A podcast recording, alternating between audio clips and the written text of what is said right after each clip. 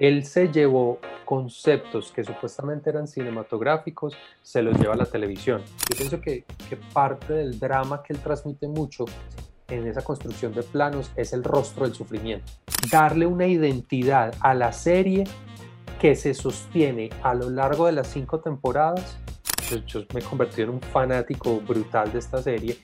Los planos, las secuencias que monta, los colores, uh, las pausas, todo cinematográficamente es brutal. Y lo que decimos, esos puntos de vista, a veces los capítulos empiezan con unas cámaras en unos puntos locos, te empieza a mostrar una realidad que ni siquiera entendés y esa medida que va desarrollando el capítulo como, ¡oh, o sea,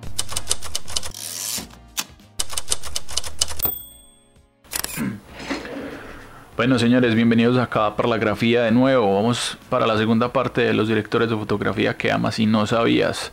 En la parte anterior habíamos hablado de eh, Gordon Willis, director del Padrino, y de Roger Denkins, director de 1917. Súper, súper tesos estos manes. En esta parte vamos a hablar de tres directores de fotografía más. Eh, uno súper clásico que no les voy a decir quién es, pero se van a dar cuenta que es brutal. Eh, uno un poco más moderno que también trabaja con series de, de Netflix y uno mexicano que es excelente también. Entonces, bueno, ya saben que eh, pueden hacer sus comentarios, compartir el video, hacer, sus sugerencias y vamos a seguir con el video. Pasamos ahora a hablar de un man que es un poquitico más joven, pero igual también está un poco veterano. John Toll. John Toll, que nació en 1952, también de Estados Unidos. Es un director que le tocó un momento muy vibrante, eh, arrancar eh, en los 70, yo pienso que es, es uno de los periodos más potentes en, en Estados Unidos, es donde nace el cine independiente como tal. Hubo una camada de directores hambrientos por explorar, por alejarse de los cánones de los grandes estudios. Entonces de ahí que actores, guionistas, directores, directores de fotografía, sonidistas hayan crecido o, hayan mejor nacido y crecido en un ambiente de tanta libertad, de, romper lo que ya se venía haciendo con los géneros clásicos. Entonces, eh, John Toll nace precisamente en este momento, eh, películas, digamos, inicialmente un poco discretas, algún documental, eh, luego se fue metiendo con alguna ficción, y su, digamos que su primer gran punto alto sería en el 95, a bastante añitos después de comenzar, eh, de la mano de Mel Gibson con la película Braveheart, a Corazón Valiente. Una película que, claro, grandes explanadas, 200 extras, 200 caballos, 200, 200 tipos dándose en la cara, esos efectos de, de sangre, el trabajo con animales en esos campos de batalla. Se dice que era uno de los puntos más conflictivos porque por legislación no le puede pasar nada a los animales, entonces tiene que tener un cuidado especial y como mm, eh, cuando uno mira en detalle la película es cuando se da cuenta de esos efectos y es como la cámara, la cámara hizo este pasón. Después el montaje solo quedó hasta acá, para que el caballo se tropiece, huele, la sangre, el hacha, pero la cámara tiene que hacer un recorrido natural y después se complementa con el montaje.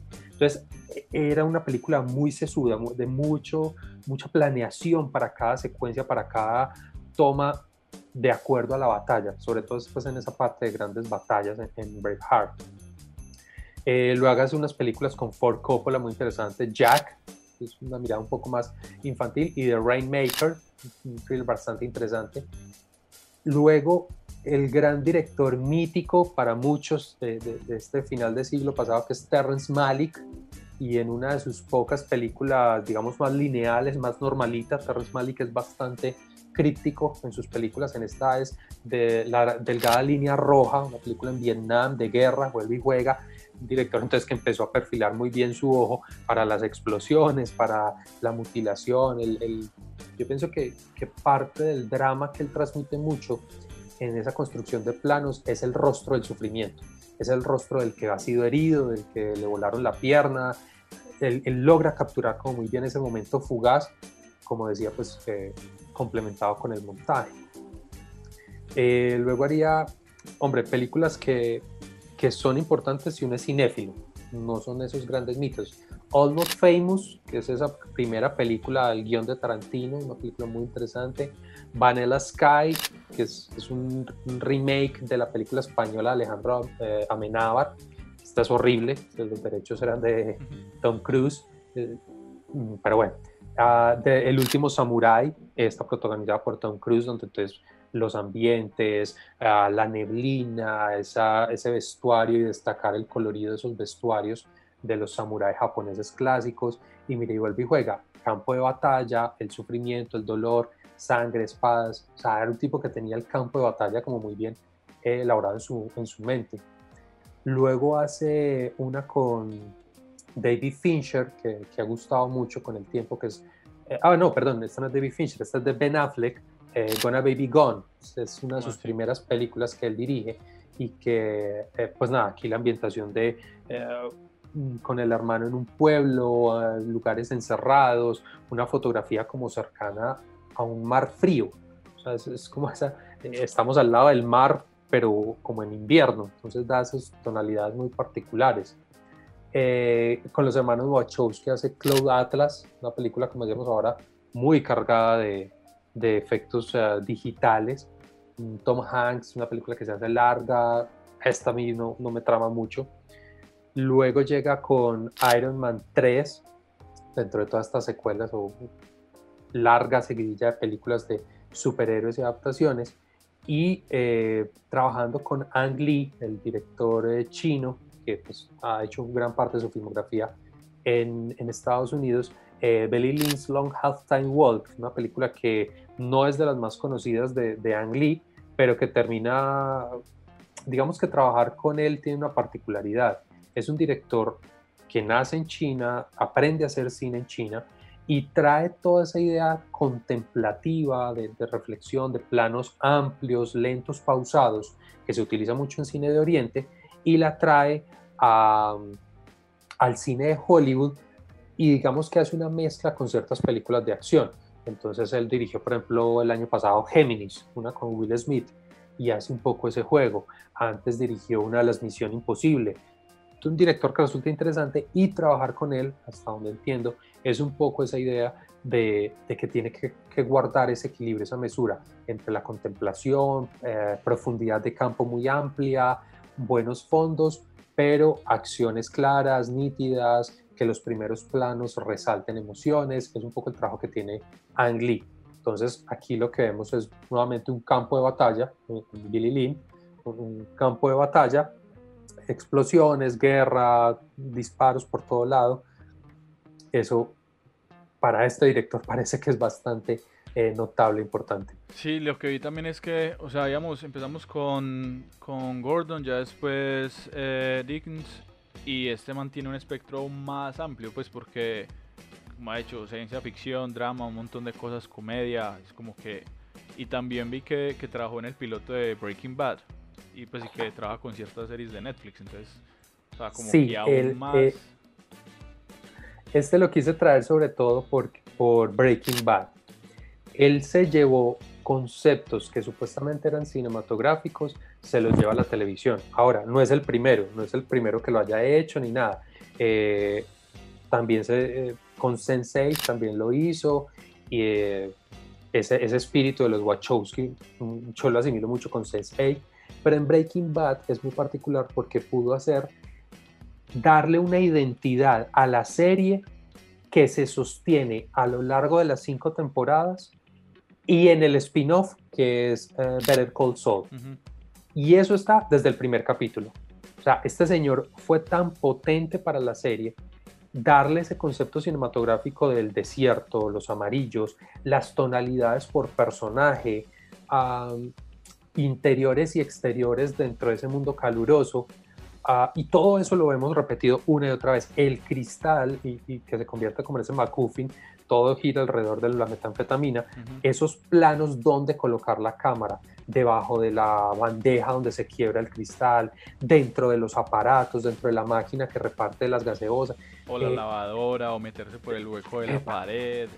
E, esos puntos de vista en Breaking Bad, toda esa configuración, él hizo una relación muy especial con el creador, con Vince Gilligan, Y eh, en algún momento yo leí una entrevista de Vince Gilligan, y él decía algo así como, yo recuerdo muchas sesiones creativas con él, pero en algún momento también fue soltarlo y decirle como, ya la tenés clara, hágale.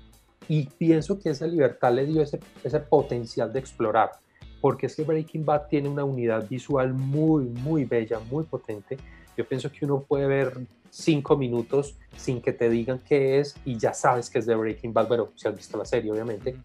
Y luego cómo lo hereda Better Call Saul, porque ese spin-off, eh, yo, me he convertido en un fanático brutal de esta serie y creo que, eh, que la prefiero por encima de Breaking Bad con todo lo que me gustó, pero es que Better Call Saul cinematográficamente es brutal los planos, las secuencias que monta, los colores, ah, las pausas y lo que decimos, esos puntos de vista.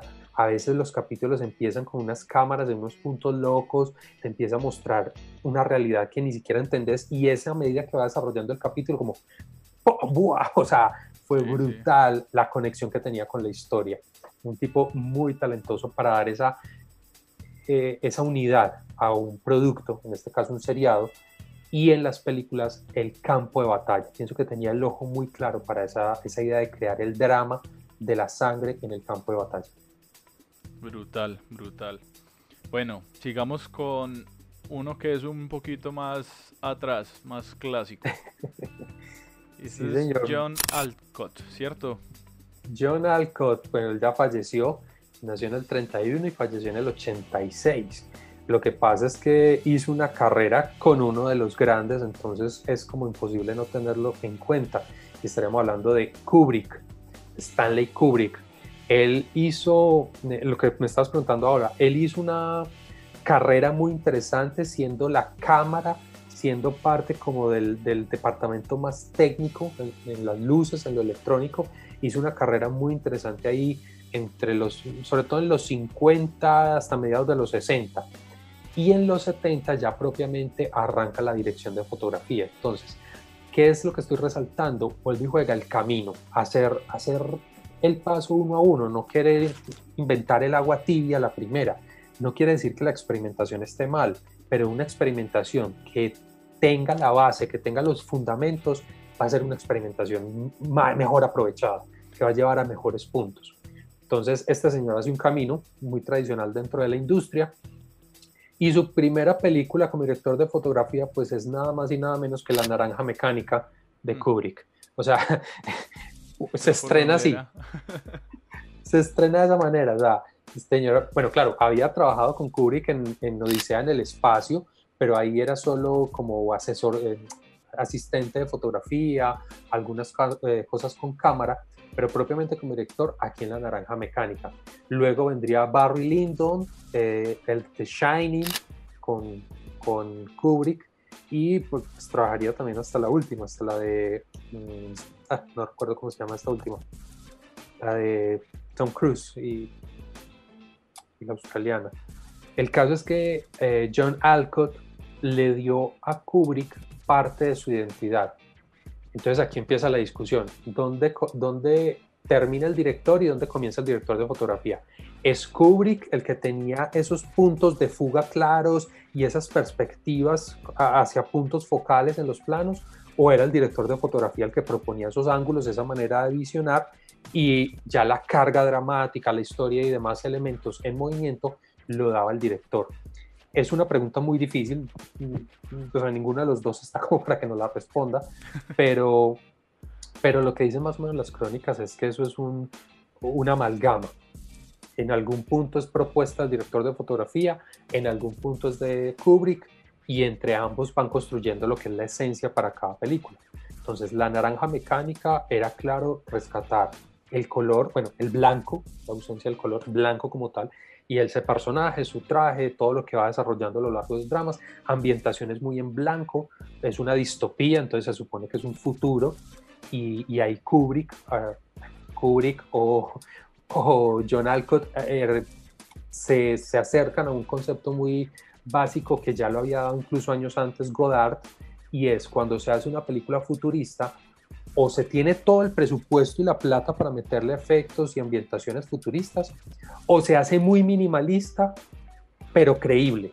Y se fueron por esa vía.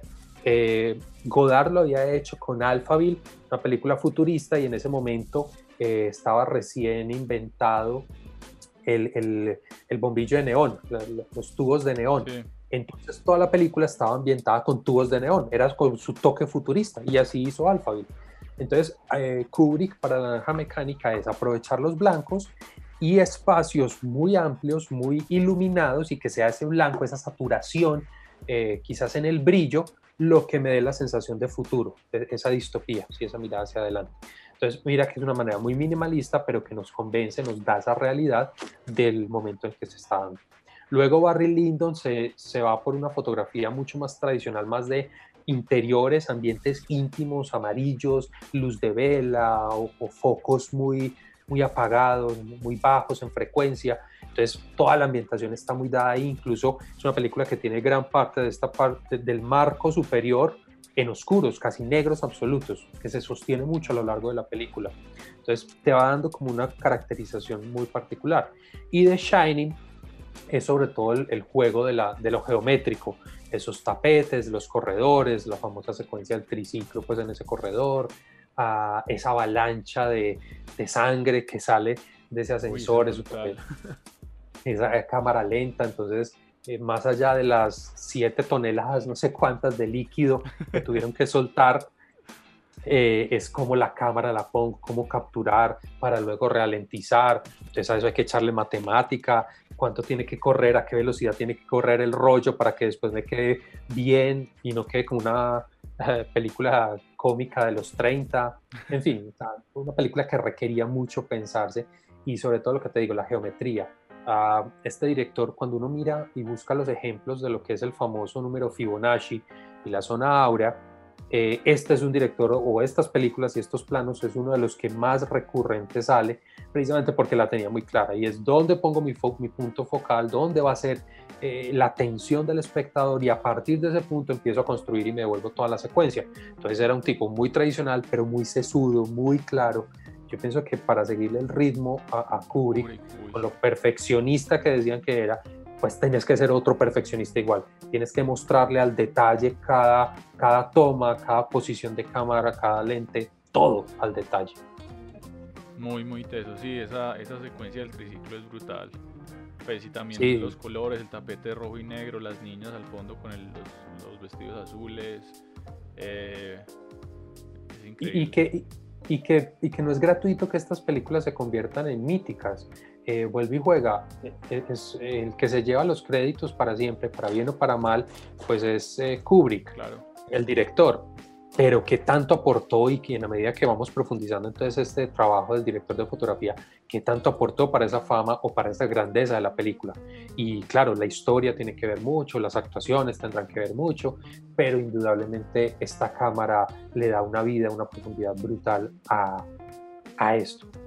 Este mismo director, John Alcott, años después haría otra película eh, de ese corte independiente, es película un poco bajo perfil, pero que vuelve y nos vuelvo a traer a colación esa creación de los ambientes, eh, una película que se llama Miracles eh, de 1986. Esta película era no tan desértica, pero sí era un ambiente como, como a la intemperie, sol fuerte, sudor en la camisa, esas luces de lado que, que estallan los rostros, fondos, precisamente por esa alta luminosidad, fondos borrosos. Entonces, es un tipo que le gustaba mucho yo pienso que explorar esa diversidad de ambientes, esa diversidad de tonalidades de acuerdo a las emociones que le estaban pidiendo. Sí, sí, súper, súper teso Esteban. Y es bacano, pues, porque lo que, lo que decíamos ahorita al principio, que él, él como que hizo toda la, la, carrera, pues, lo que yo, según lo que yo leí, el man empezó casi que llevando tintos, pues, como el, en el nivel así más básico del, del como del equipo y fue subiendo, pues, y también contar con la con la fortuna de trabajar con Kubrick después, pues fue pucha. Sí, o sea, para él podría ser un salto cuántico en su carrera de todo lo que se pudo desarrollar, pero que no es gratuito, o sea, no es un azar, es que también él había, habrá demostrado en su momento qué hacer y lo siguió haciendo. Lo que pasa es que mm, eh, digamos que para los espectadores promedio, eh, Hollywood es los actores y en algunos casos el director. Es la fama y es la parte de las luces. Pero toda la, creatividad y todos los genios que hay detrás de eso es brutal. O sea, es, cantidad de gente, cantidad de nombres que se escapan y que estos son pues como pequeños homenajes, maneras de poder rescatarlo. este señor Alcott, yo recuerdo mucho, yo estaba una película que yo vi pequeño, después es que uno ata caos, que se vuelve ñoño leyendo cosas. Yo esta película la vi muy pequeño y me impresionó mucho, es precisamente como ese realismo de las explosiones, o sea, algo así como eh, Francis Ford Coppola con Apocalipsis Now. Para mí esta película me impactó visualmente mucho eso. Se llama Under Fire, Bajo el Fuego, y es protagonizada por Nick Nolte y Jim Hackman. Y pues nada, es en una zona de guerra, un periodista, un fotógrafo, reportero gráfico, en una zona de guerra, explosiones, unas llamas naranjas que se meten en ese lente, un tipo que tenía como, como una, una manera de construir muy bien para mí la impresión del espectador. O sea, ¿qué quiere? Yo pienso que, esas reuniones que la tenían era, ¿cómo qué quiere usted? ¿Que le dé miedo? Listo. Trin, y él construía el miedo. Estar ahí sentado. Como una locura así. ¿Qué quiere? Que lloren. Trin, y le construye la lágrima. Sí, sí, es verdad. Bueno, sigamos con el, quinto y no sé si es el más joven de los que hemos hablado, sin ser un peladito. Sí. Pues.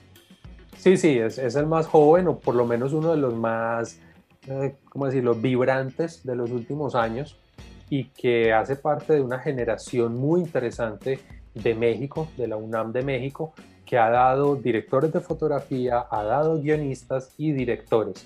Entonces, eh, hacia, hacia, hacia principios de los 90, esta camada fue empezando a despuntar en sus diferentes oficios y ha ido plagando desde México para el mundo, desde la filmografía mexicana, dando grandes eh, títulos, películas que trascienden fronteras y en el caso específico de Emanuel Lubezki, le dicen el Chivo, el Chivo Lubezki, trascender a llegar a Hollywood. Él es de esa generación, estaría entonces, por ejemplo, Alfonso Cuarón, estaría, por ejemplo, González Iñárritu en la dirección y él desde la fotografía. Y el Chivo Lubezki, pues, ha ha barrido en los últimos años y por eso se dice como esa, e, e, esa nueva presencia de México en Hollywood, porque si González Iñárritu se ha llevado las de dirección y película, pues el Chivo que se ha llevado los de fotografía, pero a años luz de distancia. Creo que, que, sacó tres Oscars seguidos, ¿no? Eh, sí, correcto. Sacó, sacó los últimos que fue con The Revenant, Birdman y Gravity, eh, no, eh, Night Cops, era la, la, que está ahí en medio. Entonces, tipo que es demasiado potente. Y bueno, que me gustaría trabajarlo es, mm, primero entender que tiene muchas películas a su haber. Por lo general los directores de fotografía se mueven mucho más fácil entre los proyectos. Un director, mientras un director está con un proyecto dos años, o en esos dos años el director de fotografía puede estar con dos o tres películas, ¿sí? porque él solo está en la preproducción y en el rodaje, algunas veces en postproducción, pero pues son más puntuales los tiempos de participación. Entonces el Chivo Lubeski desde principios de los 90 tiene una, una fuerte filmografía, obviamente primero en México, en algún punto hace el brinco hacia, hacia Estados Unidos y es quizás con eh, un paseo por las nubes. Eh, no sé si recuerdas esa película que es, eh, si no estoy mal, con Brad Pitt, que, que es medio romanticona, que es de época, que, marca muy bien como lo que había que dar en, la, en la película, en la, esa construcción de momento. Ah, no, no, es con es con Ken Reeves. Y que el, lo árido, el, esa, ese ambiente campestre árido que nos quería transmitir, pues se logra muy bien con esta película. Luego llegaría Meet Joe Black, esa sí es con Brad Pitt, y trabajando después con Tim Burton, Sleepy Hollow, si conocemos el trabajo de Tim Burton, es muy claro el cosmos, muy claro la ambientación, los mundos oscuros que él quiere plantear. Entonces el director de fotografía lo que tiene que llegar a hacer es replantear y quizás aportar dos o tres cositas, pero en el caso de Tim Burton eso ya estaba creado, ¿sí? Ahí es mucho más limitado. Y por allá en 2001 comienza eh, una participación muy interesante, muy fructífera para mí de la mano de eh, Alfonso Cuarón en 2001 hace la película Y tu mamá también, que es protagonizada por Gael García Bernal, Maribel Verdú y... Eh, sí, esa fue la primera como que, que, le, pues, que, vi de él, pues, y, y, sí se ve que ha hecho un, pues, como una evolución súper fuerte desde, como desde esa época. Sí, y, eh, me gusta hacer sobre todo esa claridad porque es como, ah, es que claro, Chivo Lubeski llegó a Hollywood por Gonzalo Iñárritu. No. Ah, es que llegó a Hollywood porque Alfonso Cuarón lo No. Él ya solito se había abierto un espacio, él ya había trabajado en Hollywood. Otra cosa es que se encontró en el camino con, con Cuarón e hicieron una chispa muy interesante, una química muy buena. Entonces, y tu mamá también es muy mexicana, una película muy de México, muy sus colores, muy esa, esas ambientaciones, una parte además no es el DF, sino más rural, entonces tiene unas características puntuales, y que después es la seguidilla de películas con el Chivo Luesti eh, que van teniendo un reconocimiento internacional, premios, festivales, taquilla, eh, donde vuelve y juega, se lleva los aplausos el director, pero detrás gran, gran, gran parte del éxito de Cuarón está por la fotografía. Entonces eh, vendría después Harry Potter, el prisionero de Azkaban, que dentro de esa saga de, de Harry Potter, pues el aporte que hace, un fragmento de Paris Je una película que es compuesta pues por varios. Digamos que la, la película donde la saca y que se gana precisamente eh, el Oscar, el Chivo que es con Gravity, que es protagonizada por Sandra Bullock. ¿Por qué es tan importante o por qué lo que hacemos ahora se roba la atención desde esa parte eh, pirotécnica de la fotografía? Pues uno, gravedad cero, entonces tener una cámara gravitando, una cámara como en el aire flotando, eh, las, la hora y media que dura la película, pues ya entrada genera un reto técnico bastante importante. Era cómo poner a, los actores, cómo era poner la cámara, cómo hacer esa flotabilidad. Y si bien se hicieron recursos técnicos de poner a flotar a la gente, pues esos espacios que tiene la NASA y esos estudios especiales para eso, eh, la carga digital, eh, cómo crear el espacio exterior, esa profundidad de campo con la tierra de fondo o la luna, en fin. E, era técnicamente una, una cosa bastante compleja. Y pues nada, el Chivo Lubeski la saca adelante con toda. Y, eh, eh, perdón, me salté una muy importante en el 2006. Los hijos del hombre, Children of Men. Uy, esa secuencia que hablamos la vez pasada también es... Yo he visto que, que, el hombre tiene como una tendencia como a plano secuencia, pues como que le gusta estirarlo como que lo más que se pueda y también el, el uso de luz natural. Que vienen como que eh, programamos 40 horas de filmación, pero entonces no van a ser 80 porque hay que esperar pues como el momento ideal de que... Algo así. Eh, sí, la, luz natural en esta película sobre todo es muy, muy notoria, muy diciente. Esos bosques, esos verdes, ah, esa neblina, ah, luego en ese campo de batalla que si bien tiene elementos digitales de, fondos verdes, hay una unidad muy interesante, es decir, uno no siente lo obvio, pues como que, ah, esto es reconstrucción digital y aquí está el edificio de verdad, no, es impecable. Y lo que dices de los planos secuencias, eh, él la coqueteaba mucho o le gusta forzar. Yo no sé si es Cuarón, yo no sé si es el Chivo Lueski, para mí es más el Chivo Lueski, llevar al extremo ese continuo, esa construcción de la emoción en el continuo, no fragmentada como es un montaje tradicional, sino que en un solo plano podamos ver toda esa adrenalina. Entonces, en Children of Men tiene tres planos secuencias brutales. El del bosque y dos en la ciudad, el del final, el del final es larguísimo, ese plano tiene una complejidad coreográfica muy, muy alta, porque es arrancar en la mitad de la calle, hacer un seguimiento, eh, entrar en un edificio y empezar a llegar como a un tercer piso, hay diálogos, hay explosiones, muertos, tanques, eh, hay secuencia, hay cortes al interior, eh, acciones en el exterior del edificio a seguir. Es un plano, señor plano. o sea, ahí es impresionante. Después en Gravity repite y volver a forzar muchos planos secuencias en esta ingravidez que decía, en esa cámara flotante.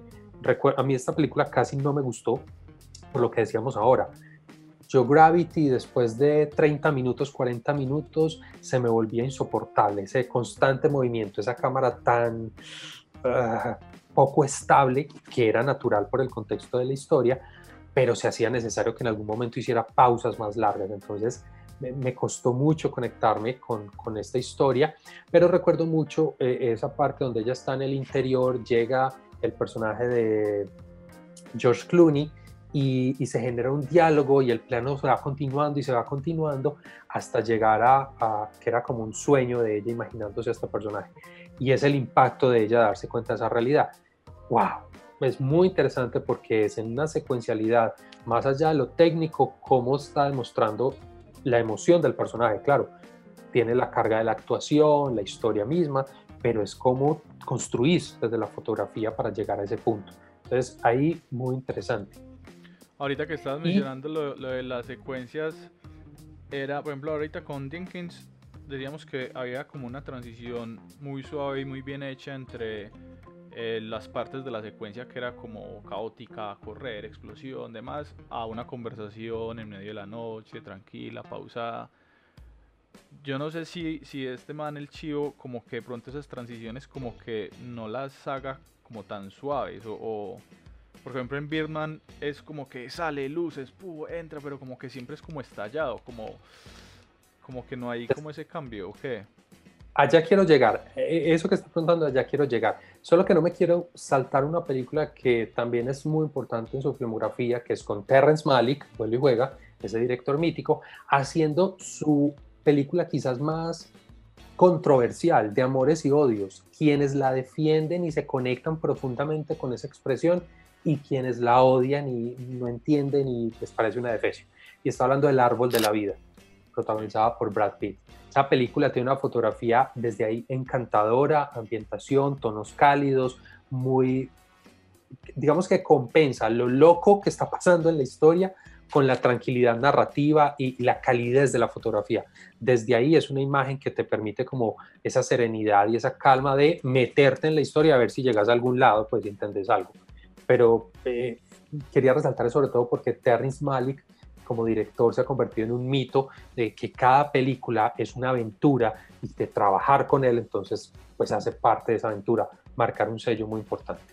Hacia donde estás apuntando es después de Gravity, hace entonces ya su nueva relación, su nuevo mejor amigo que es González Iñárritu, el otro mexicano, y hace The Birdman, con la que se gana mejor película, fotografía y tal. Y aquí es donde yo empiezo a, como a hacer esas diferencias. Aquí premiaron la pirotecnia visual. A una película, plano secuencia de dos horas, no sé cuánto dura, y que yo me tenía que tomar el mareol por lo que estás diciendo.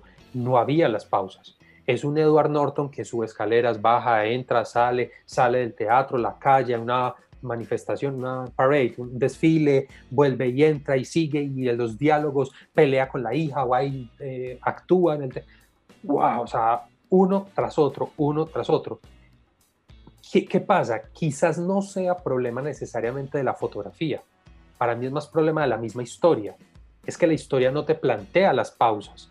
Es una historia que es una verborrea permanente donde hay que seguir a ese personaje que está hablando como cotorra las dos horas eh, y no tiene las pausas, a comparación, como lo decíamos con Jenkins en 19-17, mm, que la misma historia te, te decía adrenalina, batalla, pausa y diálogo, adrenalina, batalla, pausa, diálogo. La historia te construye, entonces el director de fotografía puede equilibrar mucho mejor eso y lo que sacamos de Jenkins es hacer la transición de un punto a otro, como la cámara y, me y la pongo en calma sin cortar en un plano secuencia.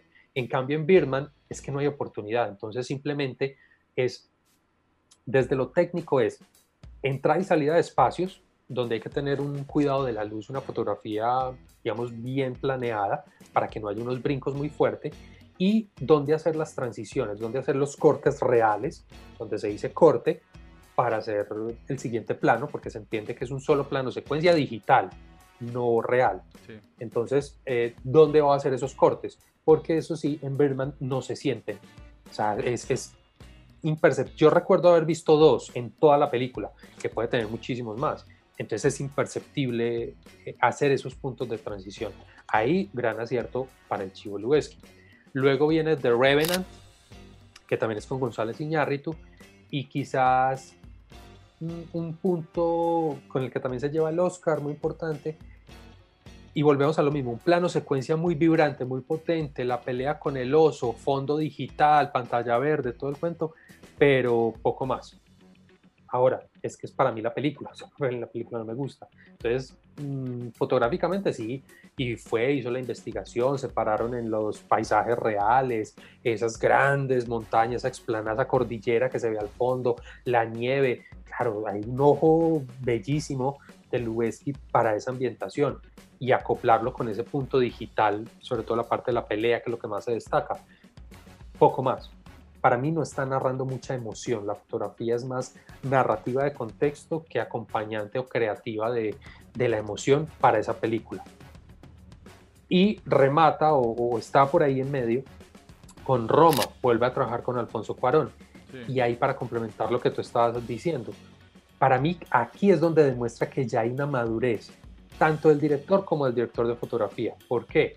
Porque es volver a hacer unos planos secuencia, y estaremos hablando de tres a lo largo de la película en Roma, tres planos secuencias muy potentes, pero ya no es la, parafernalia, ya no es lo técnico, ya no es ni siquiera Children of Men, que es esa complejidad de cómo meter esa cámara a 360 grados dentro de un carro. No es esa complejidad. Es un traveling, son unos traveling, unos movimientos suaves, sencillos el primero en el segundo piso de ese almacén donde están comprando la cuna, en la calle está ya una revolución, entonces plan entra, seguimiento de los personajes, la acción que sucede, vuelve y sale, pero bellísimo, plano bellísimo. Y el más potente, el de la playa, la, la, chica que deja a los niños en el agua, se devuelve, se ahoga, entonces va, los rescata, vuelve aquí, los salva, le salva la vida. Es un traveling, es un movimiento de nada, pero es la emotividad, es el acompañamiento de la emoción. Es un director que ya está narrando desde el interior, desde lo emotivo, no desde lo efectista que puede ser la historia, y un director de fotografía que entiende eso y que no necesita hacer planos secuencias elaborados técnicamente, sino emotivos, íntimos, metidos en, dentro de esa secuencialidad. Sí, como no forzando tanto la herramienta o el método, sino dándole más a la historia. Exacto, e, esa es sin forzar, simplemente acompañando, dan, degustando. Eh, y bueno, además en Roma el blanco y negro, eh, creo que el Chivo es que no ha trabajado otra película en blanco y negro, ah, pero en blanco y negro, bueno, que es el director de fotografía, eh, perdón, el director de la película que lo quiere así, que es esa parte romántica, de recuerdo y no sé qué. Bueno, ¿cómo pongo a funcionar eso y cómo pongo este, esta colonia de época, 1900 tanto, todo eso se hace un trabajo de imagen de, del ojo del Chivo Lubeski dentro de esos planos. Brutal, brutal. Ahorita también me llama mucho la atención cuando mencionabas eh, Corazón Valiente, todo ese manejo de, pues lo que decías, de los animales y, todas esas cosas, por ejemplo en The Revenant, no sé hasta qué punto sea, eh, pues no solamente el oso, sino también ese vuelo de caballos y, como toda esa cosa, me imagino que eso también le agrega un nivel de complejidad mucho más alto pues a, al, a la película. Siempre, siempre. O sea, eh, digamos, en el cine tradicional clásico, pues era un lío. Por ejemplo, Kurosawa también manejaba esos planos de grandes batallas, 200 caballos, con los atuendos y esas peleas míticas. Eso era un lío, poner la cámara, qué tanto se ve. Y claro, como no están rodando, el caso de Kurosawa no estaba rodando en grandes explanadas, Japón es un país chiquitico, entonces los planos tienen que ser medidos porque si no se empezaba a ver la autopista o el edificio. Eh, por lo menos Mel Gibson sí se fue para un país que le permitía esas grandes panorámicas, eh, pero es eso, hasta dónde llevo la cámara, lejos, cerca, cuando acerco, cuando alejo, repetir y repetir. O sea, yo pienso que una de las grandes virtudes que debe tener un director de fotografía es la paciencia, porque es que eh, en esas batallas la cantidad de repeticiones, ángulos, movimientos de cámara que hay que hacer para que después del montaje, después del montaje tenga los suficientes elementos para narrar, para contar la historia que se quiere narrar, pues eso es mucha paciencia. Y eh, en el cine más contemporáneo, cuando entra todo lo digital, por eso digo, directores que pudieron hacer la transición o directores que ya nacen en este lenguaje y la tienen clara. Eh, porque, voy a poner el, Señor de los Anillos. cuando hago un plano medio del personaje porque sé que atrás viene el dragón volando. Eh, ya tengo que pensar en dos dimensiones, en dos cosas. La mitad no lo estoy viendo y la otra mitad que sí lo veo, ¿cómo la construyo? Y cómo enfoco en, esa pantalla verde. Todas las de esos superhéroes volando, peleas míticas llenas de efectos y de punticos para los rostros y, los trajes. Eh, eso es muy complejo. O sea, eso es otro nivel de fotografía que, que, lo que me gustaría sobre todo desligar es la parte técnica es muy compleja, felicitaciones, es muy duro, pero eso no es fotografía. Eso es el desarrollo técnico y es lo que hay que hacer para construir el concepto y la emoción de la fotografía. Es decir, que te la cara del demonio, que te muestra el dragón volando, pero. o, que, o, el terror, o el llanto, o la, adrenalina de la persecución. ¿Cómo construyo la emoción lleno de punticos en los rostros y, y pantallas verdes? Ahí es la dificultad para estos nuevos directores. Y, y, en el caso, por ejemplo, del Chivo Lubeski, en, en, The Revenant, que preguntabas, la del oso, eh, fue uh, por eso, quizás por eso, sobre todo esa secuencia del Oscar, y es que es muy complejo, una reconstrucción digital, tener un actor peleando con un maniquí y cómo mover la cámara de un lado a otro, porque es un plano secuencia, para transmitir la sensación de un ataque de oso. Claro, hay una potencia muy fuerte. Esa amalgama es interesante, pero vuelve y juega respeto mucho, entiendo la dificultad de lo técnico, pero ahí no se agota, e, es ir más allá, porque entonces e, es lo mismo. Un animador, cuando estamos hablando de una película de animación, hay una fotografía, pero no es el software y qué tantas horas de mover el mouse para crear los algoritmos y las líneas que animan el personaje. Es cómo creó el ambiente, cómo puso los colores, desde dónde iluminó, todo el concepto fotográfico en animación. Entonces ahí es donde hay que tener la creatividad y la mente para construir estas, estas secuencias. Sí, brutal, brutal. Andrés, hermano, muchas gracias. Hoy estuvimos hablando de varios directores de fotografía que han marcado historia y que bueno, ojalá se renueve la generación porque ya el Chivo cuántos años tiene, que es ahí como el más joven. El Chivo Lubeski nació cerca de los 50 o qué? En el 64, para allá va. Para allá va. No, ya pasó. para los 60. Entonces, sí, hay mucho espacio ahí para las nuevas generaciones. Sí, sí, la idea es poder ver gente, sangre fresca, gente nueva. Eh, lo que pasa es que una gran industria como Hollywood, pues eh, en estos tiempos tan inciertos, no por, no por la pandemia, sino por esa transición al streaming, se están haciendo unas fusiones muy complejas que desde lo fotográfico es la demanda del lenguaje narrativo hacia la televisión y cómo la televisión empieza a migrar ciertas cosas al cine, entonces estamos en un punto de abrir camino que no sabemos muy bien para dónde va, pero que se hace necesario, se hace necesario. Sí, sí, igual la gente va a seguir consumiendo películas, cines, series. Entonces ahí, Total. ahí va a haber mucho espacio para crear. Compadre, muchas gracias por estar por aquí de nuevo.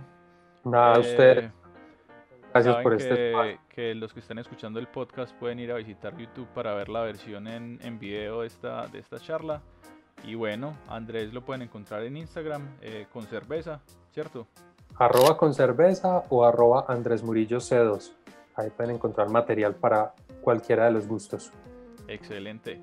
Bueno, compadre, muchas gracias por esa charla y ojalá se repita. Vamos a ver de qué, qué tema o qué sugerencias tiene la, la gente para, para la próxima. Y bueno, cuídate bastante. síganse cuidando, muchas gracias. Bueno, estuvimos hablando de nada más y nada menos que directores de fotografía como El Resplandor o La Naranja Mecánica, ahí trabajando con Stanley Kubrick. Hablamos de el man que le dio esa imagen característica a Breaking Bad, nada más y nada menos que una de las mejores series de los últimos años. Y hablamos del mexicano Emanuel Lubezki, con películas super tesas como The Revenant, eh, Birdman y muchas otras. Entonces espero que les haya gustado. Ya saben que si tienen algún comentario o alguna sugerencia lo pueden dejar en los comentarios. Eh, y lo de siempre, no olviden suscribirse, darle like, compartir, en fin. Pueden encontrar Parlagrafía en todas sus redes sociales. Y muchas gracias por estar por acá. Hasta luego.